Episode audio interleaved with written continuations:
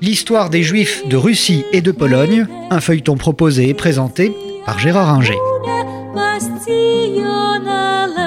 Bonjour. Alexandre III, dont le règne n'a pas été euh, meilleur pour les Juifs que celui euh, de euh, son grand-père Nicolas Ier, meurt en 1894.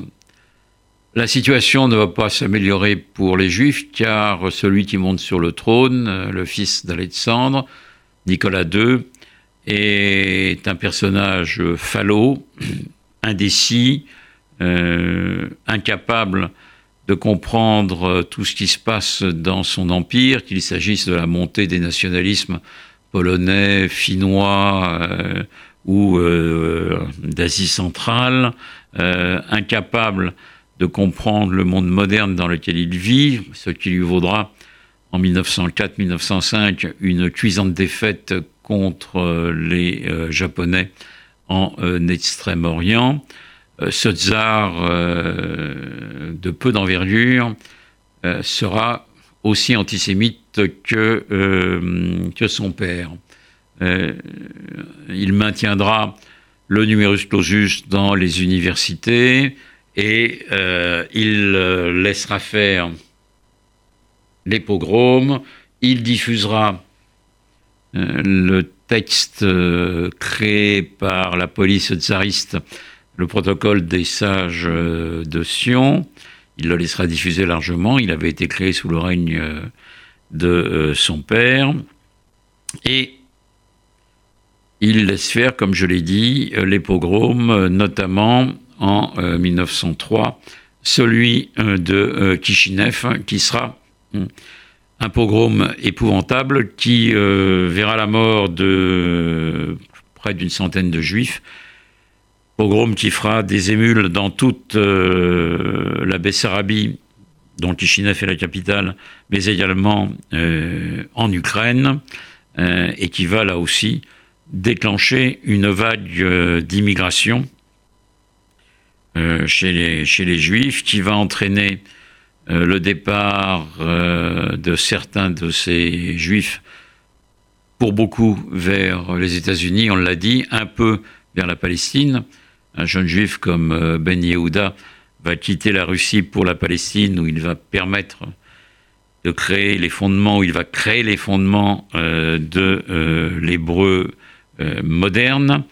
Nicolas II va laisser se développer à la fin de la période vers 1911 un procès pour meurtre rituel envers un juif ukrainien appelé Beilis. Il faudra deux ans avant que naturellement euh, il soit acquitté, puisque les meurtres rituels n'existent pas.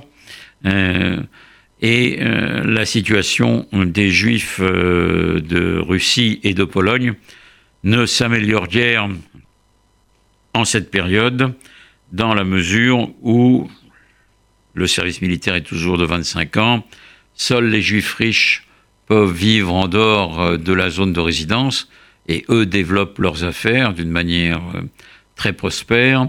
Euh, l'industrie textile se développe à Łódź, à Lodz, comme on dit en français, en Pologne. Euh, l'industrie métallurgique est souvent contrôlée par les juifs, la finance aussi.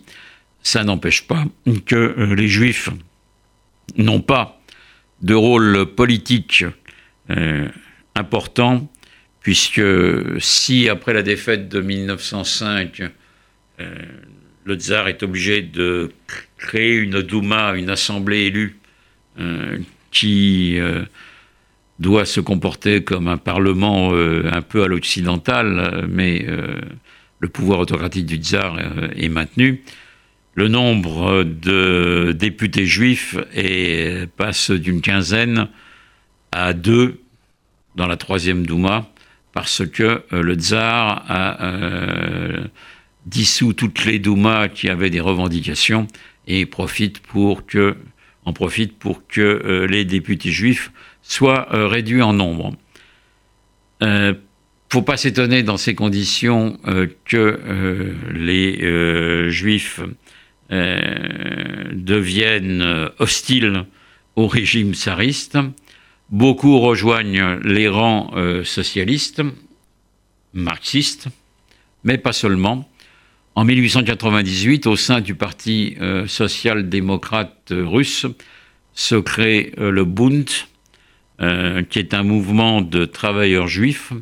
il se crée en 1898 et ce mouvement des travailleurs juifs va avoir sa spécificité au sein du Parti social-démocrate, puisque la langue qui va y être parlée sera le yiddish, et que le Bund va réclamer pour les euh, juifs une autonomie culturelle euh, qui leur permette de s'épanouir dans leur langue, euh, le yiddish, tout en étant sur la même ligne que le Parti social-démocrate. Alors, ce Parti social-démocrate va connaître des scissions, d'ailleurs comme souvent en Europe, avec un parti dit bolchevique parce que il sera euh, à un moment majoritaire en 1905 avant de redevenir minoritaire, et un parti menchevique qui, lui, sera minoritaire en 1905, mais en fait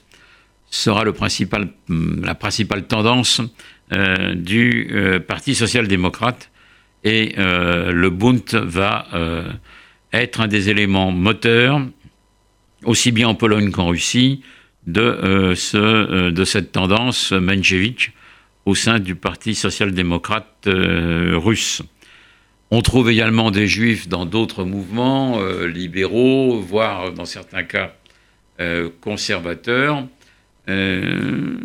Certains juifs, comme je l'ai dit, réussissent à s'enrichir, à partir vers les villes, mais ça ne concerne au maximum que 10% de euh, la population juive qui s'embourgeoise, se russifie ou se polonise en Pologne, parce que là aussi, il y a un mouvement du même ordre qui fait que euh, les juifs vont dans les villes, acquièrent une culture profane et se mettent au polonais, ce qui euh, ne diminue en rien euh, l'antisémitisme euh, polonais qui reste farouche, plus peut-être dans les campagnes que dans les villes, mais qui reste malgré tout quasi omniprésent partout. Donc, une vie juive active, politiquement active, mais contre le régime tsariste pour l'essentiel, et euh, les Juifs vont participer euh, fortement à, la suite des événements. 1914, c'est la guerre. Euh, la Russie est l'allié de la France et de l'Angleterre. Et on va voir qu'à partir de 1917, la situation va changer considérablement.